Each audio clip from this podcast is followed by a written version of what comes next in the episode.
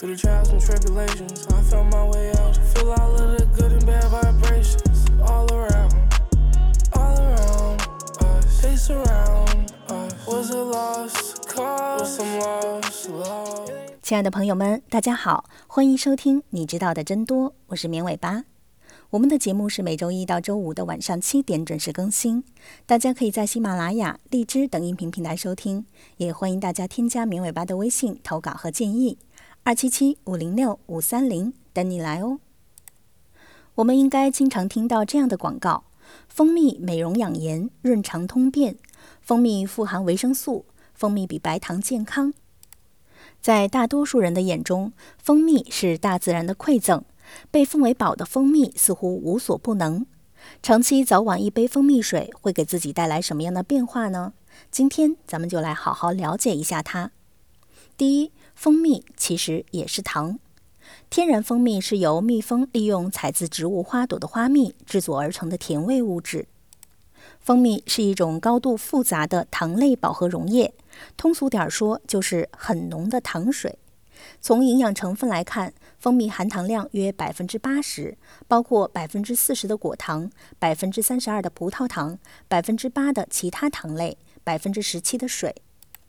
当然，除了糖和水之外，蜂蜜中还含有微量的矿物质、维生素、酶类，约占百分之零点五。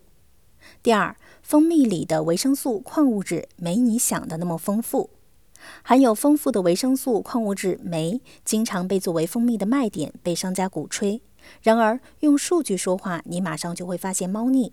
以蜂蜜中含有的维生素 C 为例，每100克蜂蜜中含0.5毫克维 C，而100克草莓含有47毫克维 C，100 克菠菜中含有32毫克维 C。如果按照一勺蜂蜜十克来计算，你大概要喝940勺才能摄入100克草莓所提供的维生素 C。再来看看矿物质的含量。每一百克蜂蜜所含的钙、铁、镁也是少得可怜，几乎只有每日推荐摄入量的百分之一，更别提一两勺蜂蜜了。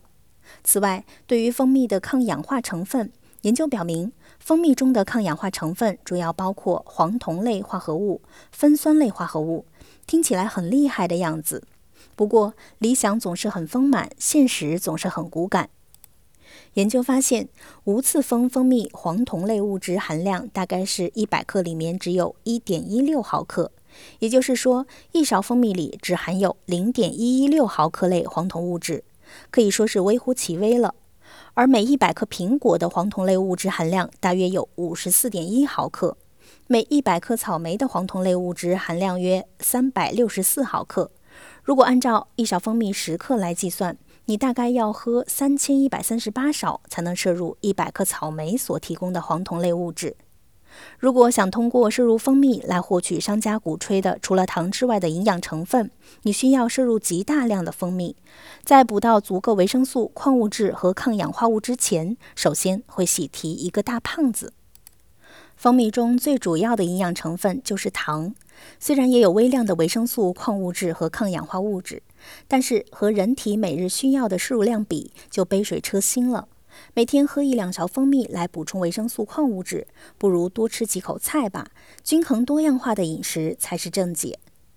第三，蜂蜜比白糖更好吗？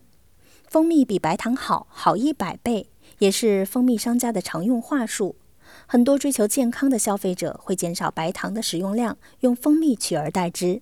然而，蜂蜜真的比白糖好吗？首先，就像之前提到的，虽然蜂蜜中维生素、矿物质的含量比白糖高一点点，但和其他天然的食物比仍然极低。所以，用蜂蜜替代白糖还是一样的，热量高，营养价值低。世卫组织提倡的每日糖的摄入量限制在总热量的百分之十以内，最好是百分之五以内。蜂蜜也在限制之列。按一千八百大卡热量、轻体力活动、正常身材的女性来说，从糖中摄入的热量不应该超过九十大卡，也就是二十二点五克白糖，相当于约二十八克蜂蜜。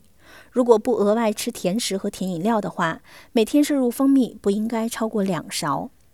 此外，蜂蜜中含有较多的果糖，葡萄糖会诱发身体分泌胰岛素和瘦素，让人更加容易感觉饱而减少进食。